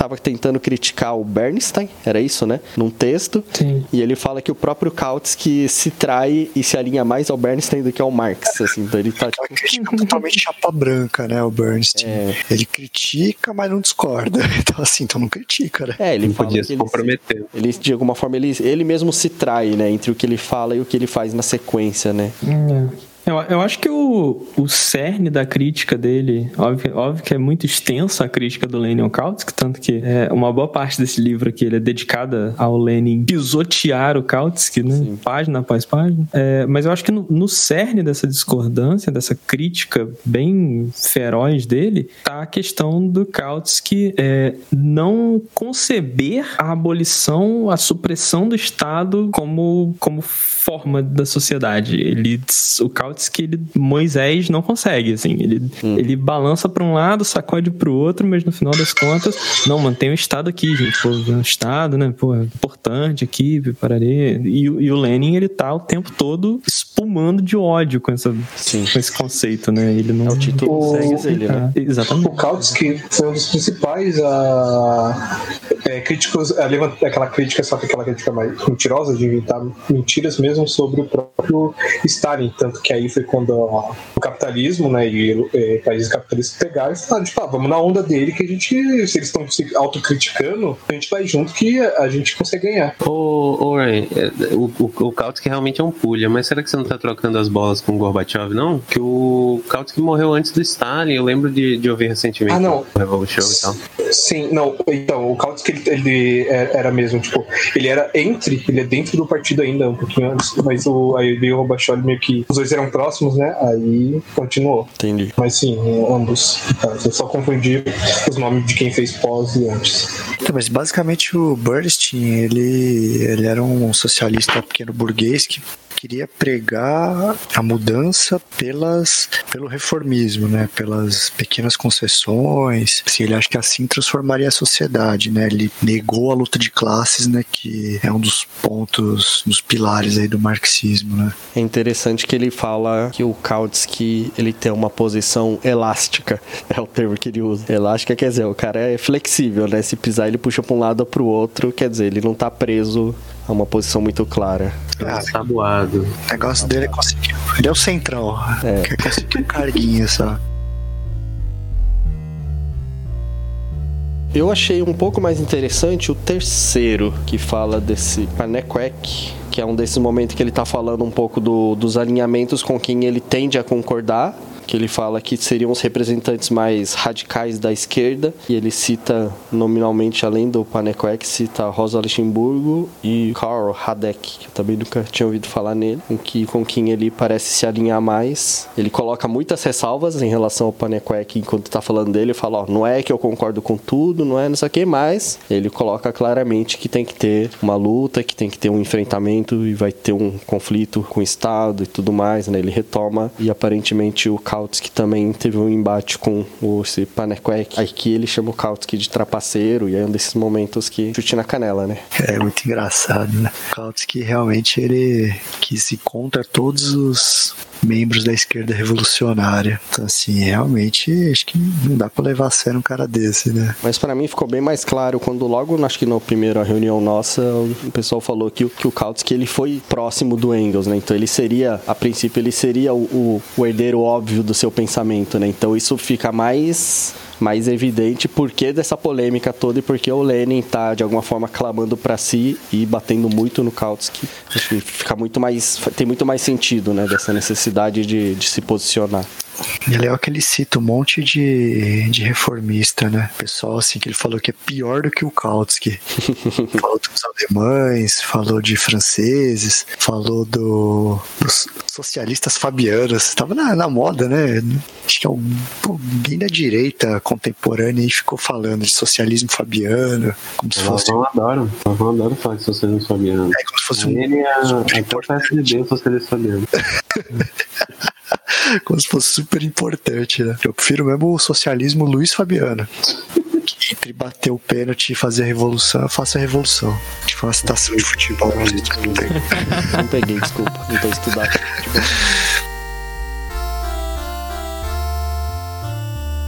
Eu gosto quando o Lenin faz também, no, nesse terceiro ponto, uma, um destrinchamento de qual é de fato a divergência entre marxistas e anarquistas. Que além das questões sobre destruição ou manutenção do Estado, empoderamento do poder político, ele cita o ponto de que os marxistas, na tática, também têm uma divergência com os anarquistas. E essa era muito presente ali nos anos é, iniciais do século XX, etc. Que é o fato de que os marxistas não se furtam de tática práticas que utilizem é, de forma instrumental as estruturas do Estado burguês em certo momento. Por exemplo, a atuação dentro dos parlamentos e, e assim por diante. Né? O, o Lenin tem outros textos em que ele fala mais profundamente sobre isso. O que, é que um, um comunista deveria fazer na atuação parlamentar. O esquerdismo dele, na verdade, o livro Dismo do Comunismo, fala bastante de questões como essa. E é um outro ponto interessante, né? uma divergência tática no sentido pré-revolucionário também. Você diz, o, os anarquistas por exemplo, acham que não tem essa possibilidade de tentar se apropriar internamente do Estado burguês. Isso. É, não, não, não que os marxistas tenham a pretensão de se apoderar do sim, Estado sim. por dentro, né? Essa não é. É, porque essa seria a vertente dos sociais-democratas, né? Isso, Já que você realmente vai transformar por dentro, mas você diz se apropriar estrategicamente para conseguir alguns ganhos ali.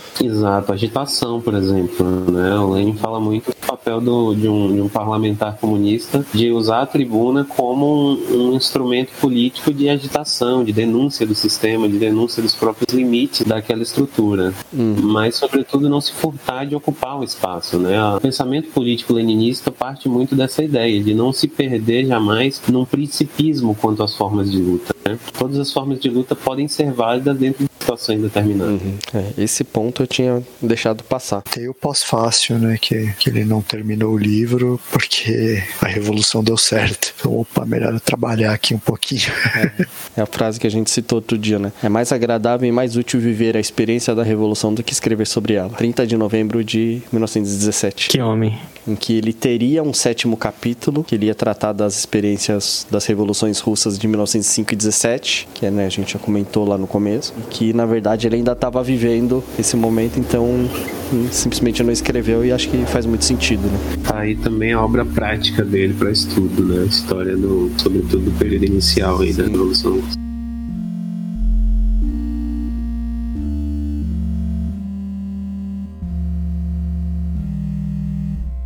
finalizamos, esse foi o quarto encontro do, do texto O Estado e a Revolução, do Lenin. A gente fez né, quatro reuniões, alguns capítulos em pares, outros avulsos. Conseguimos passar por ele inteiro. Eu gostei bastante da leitura, foi bem diferente do que eu esperava a princípio, mas não foi de forma alguma decepcionante, só foi diferente das minhas expectativas.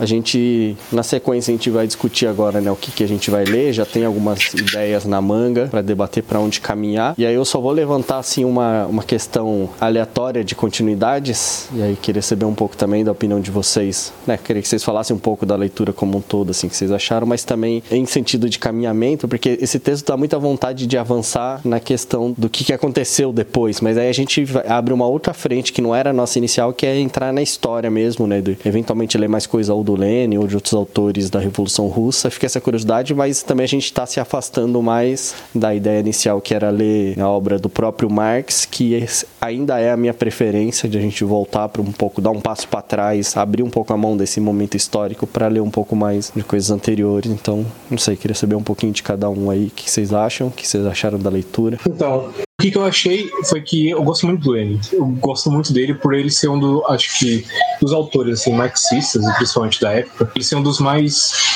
Não, é, aí a gente entra naquela coisa de comunismo, é tipo, ah, é utopia, mas não é isso. Ele, é que ele, ele, consegue, ele consegue ser bem conciso no que ele está comentando e dar exemplos muito reais e muito próprios, do, até muito do tempo que ele está passando, e pensar não só adiante, como ter pensamento crítico sobre aquilo que ele quer, que é a revolução, que é o comunismo.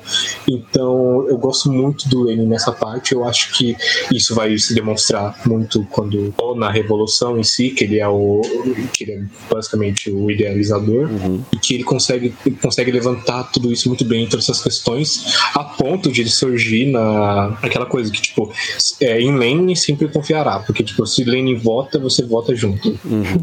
É, eu gostei também do, do texto dele, eu achei bem bom de ler, assim, acho que ele é bem preciso. Beliene? É, o que eu tenho a dizer sobre o livro é que ele parece, assim, excelente para esse momento nosso, assim, de, de iniciação na leitura, né, dessa, dessa área do conhecimento. Eu acho que é extremamente oportuno. O, a forma que o Lenin escreve, ela é muito direta, ela é muito clara para você. Ele não faz muito rodeio, ele não fica divagando muito sobre as coisas. Ele, ele tem a mensagem para te passar, ele vai trabalhar com você em cima daquela mensagem e seguir em frente. E aí tem tudo isso que o Ren falou também, de, é, de puxar exemplos práticos, de não se furtar de uma coisa que a gente já comentou também aqui. Esse livro é um livro que ele tá. Ele, ele é bastante um livro de revisão quase bibliográfica, né? Uma coisa que a gente já comentou também. Ele tá o tempo todo citando, Marx e Engels principalmente, é, para estabelecer exatamente esse fundamento, né? Para ele conseguir construir em cima é, a prática revolucionária que ele deseja implementar, né? Na, na Revolução de 17 e apesar desse livro ter essa característica, característica bastante de, de, de uma revisão biográfica, é, isso não, não, não tira do livro de forma nenhuma o valor teórico dele no sentido de, de contribuição do Lenin, da, de, de entender a leitura que o Lenin faz sobre, essas, sobre esses conceitos que já estavam estabelecidos antes. Então, acho que, para mim, assim, eu, eu posso dizer com tranquilidade que foi um livro, mais, um livro muito mais gostoso até de ler do que o anterior do Engels. É, na sua completude. Apesar de que o anterior foi um livro é, mais curto, né, um pouco mais conciso, assim, é, eu acho que esse aqui ele tem menos menos gordurinha, entendeu? Eu acho que ele é mais mais enxutinho, assim. E uma coisa não, não significa que você não deva ler os, do socialismo tópico ao socialismo científico, que é um livro que também é excelente para iniciação. Mas a leitura do Lenin, ela, ela para mim foi de fato bem bem legal, assim, bem bem fluido de ler, sabe? Leia Lenin é gostoso demais. Pode ler. Savelino? É, eu acho que esse, essa leitura, assim como o último, serviu para consolidar no nosso grupo algumas noções metodológicas. Esse eu acho que consolidou muitas noções políticas, né? Que a gente sai da leitura entendendo um pouco mais a leitura dos marxistas sobre o Estado, qual que é a, a linha de ação que, ao menos a linha mais, é, como é que eu posso dizer, hegemônica, ao menos a partir desse momento histórico, do marxismo pensou são sobre o Estado e o que que é o tal do socialismo, o que que acontece depois dele. Acho que são todas perguntas que pululavam um pouco em torno dos nossos debates e agora acho que já estão um pouquinho mais assentadas, né? Então, só, só por isso já foi muito interessante, mas além disso, Lenin tem uma escrita muito apaixonante até. É, acho que ele é, na medida certa, pé no chão e idealista no sentido positivo ou propositivo. Uhum. Eu gostei bastante dessa leitura, achei muito, muito boa. Assim, ele vê a dedicação dele, o cara Penning realmente é um grande entendedor da, da obra do Marx e do Engels. Ele condensou vários conceitos no livro, trouxe várias referências, né? tirando assim as, as, partes das críticas a outros autores assim que eu achei, mas não contribuiu tanto assim como registro histórico, eu acho válido, mas tira um pouco o foco da obra dele, mas eu achei excelente, né? um grande teórico, foi um grande líder e realmente é celebrar até hoje, né, na, na Rússia. Muito obrigado, ah. gente, pela leitura. Eu fiquei bastante feliz com o debate. Eu sempre saio com a sensação de que eu entendi melhor do que quando eu li sozinho. Acho que esse é o objetivo do grupo de estudo, né? Obrigado a todo mundo. Valeu. Quem obrigado. A gente aí, me acompanhou. Até a próxima. Até. Tchau.